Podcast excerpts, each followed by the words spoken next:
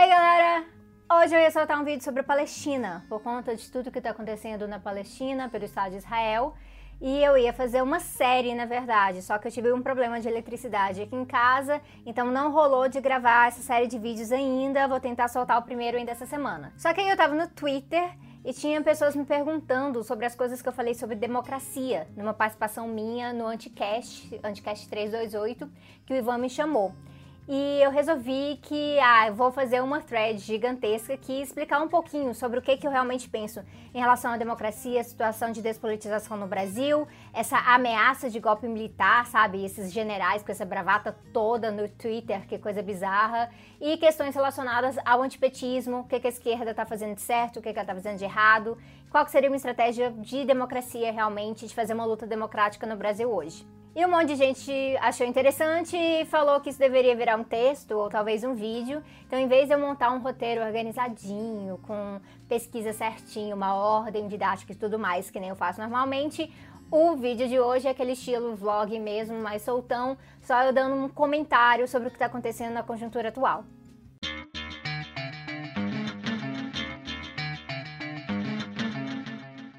A despolitização do conceito da nossa ideia de que é democracia hoje no Brasil, ela é geral, ela afeta vários níveis da sociedade diferente, inclusive a gente que se coloca como vanguarda, como academia, várias vezes a gente fala de democracia, mas não está muito claro o que, que a gente quer dizer com isso. E aí a gente chega numa situação que, né, que a gente está hoje e que tem pessoas que estão fazendo a defesa de Lula, a defesa contra a prisão, a defesa para o Lula ser candidato e equalizam isso como parte de uma defesa da democracia. Ao mesmo tempo, chegam generais aí e vão para o Twitter falar que, olha, se não prenderem o Lula, isso é uma afronta às nossas leis, então o exército está à disposição para poder ajudar a resolver esse problema. E aí, a mentalidade dessas pessoas, olha que bizarro, é que você prender o Lula é o mesmo que garantir a democracia. Que se você não prende Lula, então a gente não tem democracia. Então você vê como as coisas são muito antitéticas, não fazem sentido, mas são duas visões que são prevalentes na nossa sociedade. E este é o problema com o conceito quando ele está sendo despolitizado e quando ele está sendo aplicado dentro do que eu chamo de ultrapolítica. Então, no episódio do canal sobre política e ódio, eu já falei de ultrapolítica, falarei mais no meu livro esse ano e tudo mais, vocês vão me ouvir falar um pouco mais sobre isso. Mas a ideia da outra política é muito simples. É quando você cria um inimigo e a partir desse inimigo você militariza a política no sentido de que não há como você avançar uh, no debate, não há como você pautar outras coisas sem lidar com o inimigo. Aquele inimigo está acima de tudo, qualquer coisa. Então, por um lado, a gente pensa a corrupção, com C maiúsculo mesmo, é o grande inimigo, mas como a luta contra a corrupção uh, costuma ser uh, pela direita, uma luta atrelada ao combate ao PT, porque eles fizeram esse serviço de atrelar o PT como se fosse o único partido corrupto, como se houvessem provas gigantescas relacionadas a Lula, Dilma e todo mundo. Uh, em relação à corrupção, e é por conta disso que combater a corrupção seria combater o PT. Isso faz parte do antipetismo como um motivador nesse processo mesmo de combate à corrupção que acaba sendo muito despolitizado, muito moralista e não realmente chega na raiz da coisa. Duas palavras que a gente tem usado muito ultimamente é democracia e golpe, só que elas têm sido usadas de formas diferentes por pessoas diferentes, com intuitos diferentes. Isso é complicado porque cria uma banalização. Aí coisas que normalmente a gente não chamaria de democracia viram democracia e qualquer coisa pode ser um golpe. Isso tem a ver com um problema clássico que a gente tem no Brasil de hoje, porque a própria definição de democracia que a gente tem, a nossa democracia é muito novinha. Ela é como uma criança quando a gente vai pensar democracias em outros espaços. E por ela ser muito novinha, a gente nunca teve muito esforço de caracterizar ela ainda. E quando isso começava a ser feito, ou havia uh, uma ameaça direta a essa democracia, o próprio exército agora nesse momento sendo colocado, as forças armadas como uma ameaça neste momento, ou uh, uma supressão da habilidade da gente pegar essa democracia e expandir ela de uma democracia restrita, naquele estilo do Florestan Fernandes, que eu estava falando num dos episódios para trás do canal, sobre o capitalismo brasileiro, e pegar essa democracia restrita e transformar numa democracia ampliada. Isso seria o desejável, mas a gente sabe que os governos no passado, inclu inclusos esses governos do PT, se envolveram em processos de desmobilização para poder garantir que certas políticas dentro dessa política de conciliação de classes passassem sem que tivesse muita mobilização nas ruas. Então, o próprio uh, conceito de democracia ampliada caiu para trás e as pessoas se conformaram com a questão da democracia restrita. Ao mesmo tempo, democracia começou a ser visto como o oposto de uma ditadura. E aí não se qualificava muito bem o que é uma ditadura e o que é uma democracia. Isso é parte da nossa questão relacionada ao golpe de 64, e a ditadura militar que a gente teve após isso, mas também relacionados às dificuldades que a gente teve desde então de realmente qualificar o que foi esse período, porque apesar dos nossos historiadores fazerem um serviço sensacional em relação a isso, hoje em dia tem gente acha que história é coisa de esquerdista. Então, isso está realmente atrapalhando a gente divulgar esse conhecimento. Além disso, no Brasil, a gente não teve um processo uh, adequado de lidar com o período pós-ditadura, que é pegar a Comissão da Verdade e transformar isso num processo de verdade, de reconciliação e de reparação, para que a comunidade, a sociedade inteira compreendesse o que ocorreu aquilo ali e ela mesmo aderisse à nossa ideia de ditadura nunca mais. E não fosse simplesmente uma questão de grupos da esquerda ou grupos de historiadores fazendo esse tipo de afirmação. Essa coisa da história ser uma coisa de esquerdista é um pouco relacionada à direita antidemocrática. Então eu vou falar aqui da direita antidemocrática e a direita dita democrática, aquela que fala que uh, opera dentro da democracia, que os valores democráticos são muito importantes e tal. E tem uma direita que não liga para isso. Essa é o que a gente costuma chamar de extrema direita. A gente tem visto ela com força. Ela não tá nem aí se seria necessário implantar realmente uma ditadura, dar golpes e tudo mais, se ela está fazendo isso para proteger o Brasil de uma ameaça comunista ou algo assim. A gente conhece esse discurso, ele não é novo, ele sempre esteve presente uh, no, no período recente da história brasileira. Esses da direita antidemocrática, eles tiram vantagem desse descaso da população em relação à história. Eles manipulam isso, eles fazem revisionismo histórico em relação a isso também. Eles gostam de falar que ah, nós fazíamos isso, mas olha o que eles estavam fazendo. Isso também é muito problemático porque coloca uma equivalência na situação, então a gente pode debater isso um outro dia também. Mas tem uma outra questão relacionada a isso que tem a ver com o idealismo do passado. E como a pauta da corrupção tem sido muito bem instrumentalizada pela direita, parte disso tem a ver com o fato que a esquerda nunca soube lidar muito bem com essa pauta, a direita tem feito um serviço de idealizar esse passado e falar coisas como, por exemplo, ah, na ditadura não tinha corrupção. Isso é uma mentira, a gente tem um monte de historiador provando o contrário, e a única questão é que havia uma supressão muito grande de informações para a gente poder acessar os níveis de corrupção que ocorriam, havia censura e também havia uma mídia que colaborava efetivamente com a ditadura. Então não era só censura, tinha interesses midiáticos aí da mídia uh, burguesa. E é por isso que o pessoal realmente fala que ah, a Rede Globo apoiou a ditadura, porque apoiou. Pra gente, na esquerda, isso parece uma coisa muito comum, muito simples. Só que o que, que acontece? Nós temos uma questão geracional aqui também, uma divisão nessas gerações. O pessoal que cresceu, nasceu, passou pela ditadura e lembra disso, eles costumam, já que a história não está sendo nosso mediador, é muito mais a experiência pessoal, uh, costumam ver a ditadura como um período de horrores ou uma ditadura como um período ok, porque não foram perseguidos, estavam tranquilos com aquele período, então eles não estavam se mobilizando, então eles mesmos não foram um alvo da ditadura. E aí tem essa galera. E aí tem o pessoal que nasceu depois do, do período de abertura democrática no Brasil, eu sou uma delas, que pode cair numa questão de ou absorver essa ideia de que realmente ditadura nunca mais, a gente não pode voltar até lá. E ali tem um problema de realmente achar que democracia é o oposto da ditadura e ditadura é o oposto da democracia.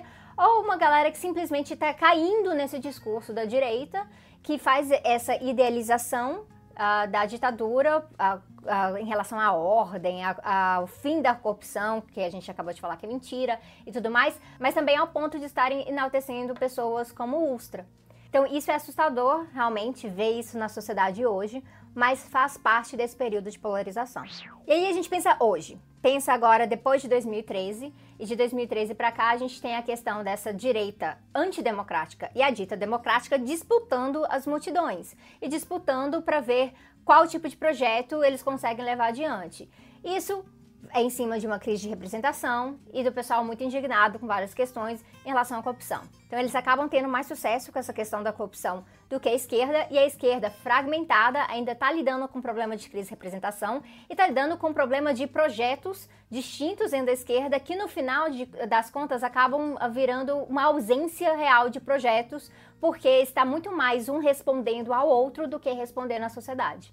E o problema da direita dita democrática aqui é muito importante, porque a nossa direita que se diz democrática, ela está disposta a fazer essas certas concessões e realmente tirar direitos democráticos se isso pode beneficiá-la de alguma forma. Na prática, a gente viu isso com o golpe parlamentar, que retirou a Dilma Rousseff, e aí vai ter várias interpretações diferentes dentro da própria esquerda sobre que se deu nesse golpe, por que, que a gente chama de golpe e tudo mais. Não vou falar disso agora. Mas a ideia é que se tira o PT e se coloca uma outra pessoa no lugar, no caso o Temer. Então a gente continua deitando e rolando, a gente passa a deitar e rolar ainda mais em relação ao capital, especulação e tudo mais. Só que isso ainda é feito dentro do modelo de republicanismo. Então isso traz uma certa legitimidade ainda. Essa é a tal da direita dita democrática. Ela está disposta a fazer essas concessões. Ela não é realmente uma grande uh, libertadora e defensora desses direitos democráticos. Inclusive, no Brasil, ela é muito diferente que a gente vê em outras partes do mundo. Mas em outras partes do mundo, muita gente que diz defender a democracia, na verdade, está defendendo o imperialismo também. Basta ver como é que é a política dos Estados Unidos no Oriente Médio. E qual que é o problema? Nesse período todo, no período dos governos do PT, a gente não conseguiu trabalhar realmente com avançar para além de uma democracia restrita, ou seja, para uma democracia ampliada, ou seja, realmente para a gente avançar em relação ao socialismo. A gente ficou preso nesse modelo de democracia liberal e o que se colocava como avanços eram instâncias consultivas na sociedade. Após esse golpe parlamentar, a definição acaba mudando novamente e, na verdade, ficando um pouco mais emburrecida, mais despolitizada nesse sentido, porque ela é simplesmente o oposto de golpe. Então, se a gente teve um golpe, então agora a gente não está mais sob uma, sob uma democracia. Isso, na verdade, é muito complicado, porque nem todo golpe resulta numa ditadura. Pode resultar numa ditadura, pode abrir margens para uma ditadura por outros atores e tudo mais, só que isso não é uma garantia. Então teve gente falando que a gente está sob a ditadura Temer. Eu discordo muito dessas pessoas porque não é assim que a coisa funciona. A gente está tendo direitos sendo suprimidos, eles estão sendo retirados, mas não é o mesmo que uma ditadura. Mas para barrar uma ditadura, a esquerda tem que poder se organizar. E não só a esquerda. Quem realmente se diz democrático e não se identifica com uma coisa ou outra, deveria estar tá abrindo a boca e falando: calma aí, não, isso aí é um abuso por parte das Forças Armadas, não é assim que a coisa funciona. A gente tem que garantir as eleições, é uma das poucas garantias que a gente tem dentro da nossa democracia constitucional e tudo mais. Mas muita gente não está fazendo isso. A esquerda, por problemas de fragmentação, não está sendo efetiva, apesar de estar fazendo a defesa vocal, e outras pessoas não estão fazendo a defesa vocal e parecem não estar nem preocupadas, parecem ter normalizado essa situação. E aí está o nosso problema, que é o antipetismo. O antipetismo ele tem várias facetas. Existe uma parcela da população trabalhadora mesmo que decepcionada com os governos do PT, uh, costumam rejeitar o PT, mas não é desse antipetismo que a gente está falando. A gente está falando do antipetismo da direita, que é sempre um, uma posição anti-esquerda, uma posição anticomunista. E aí não basta falar que o PT não é comunista, já se coloca isso porque a direita rejeita tudo que não é espelho. Então, se o PT foi eleito como esse inimigo maior, até porque ele representa uma ameaça eleitoral, isso é muito importante para essa direita ganhar nas bases eleitorais no dia a dia, mas aí você joga um golpe ali uh, quando isso não é possível, né? O que, que, eles fazem? Eles colocam toda essa etiqueta de várias formas de esquerda, de progressismo e de comunismo, de ameaça revolucionária no PT e o PT precisa ser combatido. Para a direita que se diz democrática, ela não pode sair falando essas coisas de intervenção militar e tudo mais, mas ela apoia manobras específicas constitucionais, parlamentares, como a gente viu com relação a 2015 e 2016, e ela tira uma vantagem muito grande disso. Se esse combate ao PT está sendo feito não somente como anticomunismo, mas também em relação à justificativa para a população como um combate à corrupção, para a direita dita democrática isso é ótimo, porque você cria um bode expiatório gigantesco, né? Cria um pato, cria um Lula gigante vestido de listras e tudo mais. E aí essas pessoas, essas figuras são aquelas que a população vai focar em relação à corrupção. Isso esconde a própria corrupção que existe dentro da direita dita democrática. E para direita antidemocrática, isso é ótimo. Você tem um inimigo da nação que é excelente para você instrumentalizar e mobilizar pessoas contra esse inimigo e aí está favorecendo perspectivas mais autoritárias na sociedade.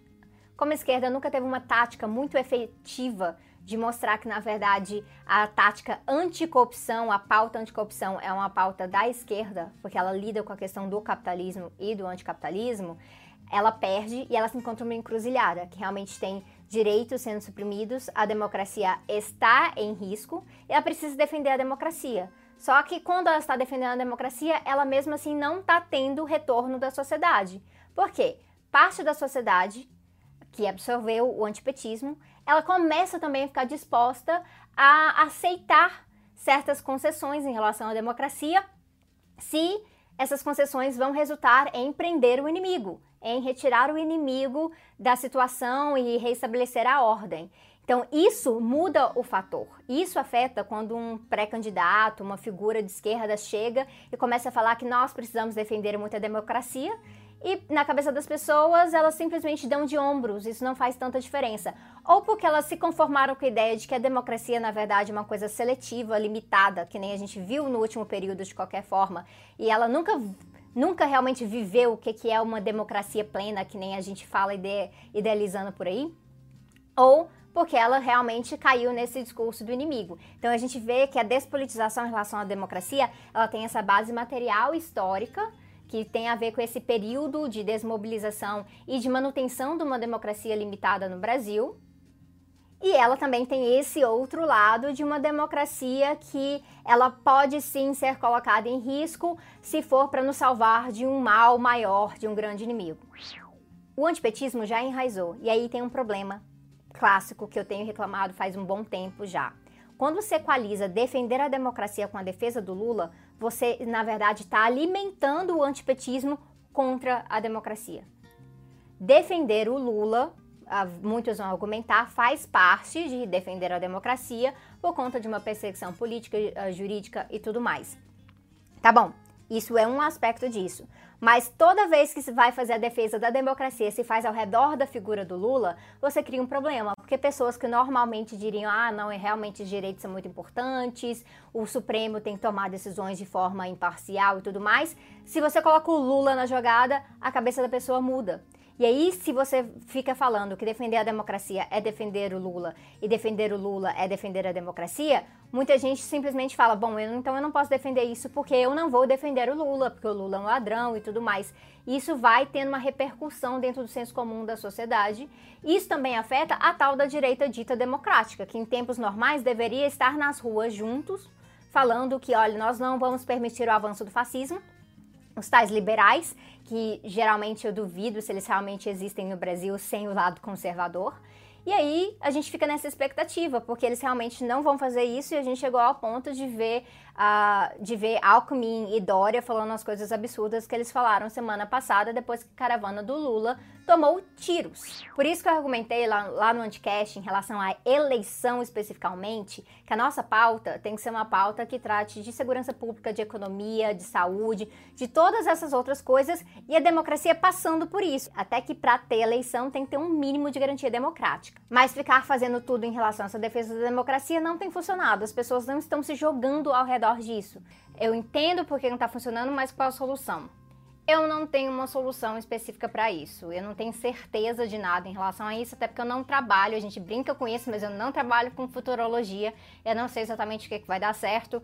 Eu não sou um partido, eu não sou uma organização. Eu espero que os partidos e as organizações uh, da esquerda, de classe, realmente estejam fazendo esse debate de uma forma mais séria para ajudar a resolver esse problema. O que eu sei é que ficar subindo em carro de som do lado do Lula para falar que tá defendendo a democracia, levantando a mão do Lula e defendendo o Lula ao mesmo tempo, não tá funcionando, gente. Não tá funcionando. Você faz convocatória, faz convocatória e acaba vindo sempre quem? A base que a esquerda já tem e as pessoas que são simpatizantes ali. A gente não está conseguindo mobilizar a população a favor de, da democracia. Meu palpite, e alguns amigos meus têm falado disso também, o Caio Almendra estava falando disso no Twitter, no Facebook no outro dia, é que para se combater o fascismo, e aí defender a democracia, é necessário realmente construir uma frente ampla. E essa frente ampla, ela não vai ser simplesmente uh, uma frente ampla composta por alguns partidos que também estão fazendo uma disputa eleitoral.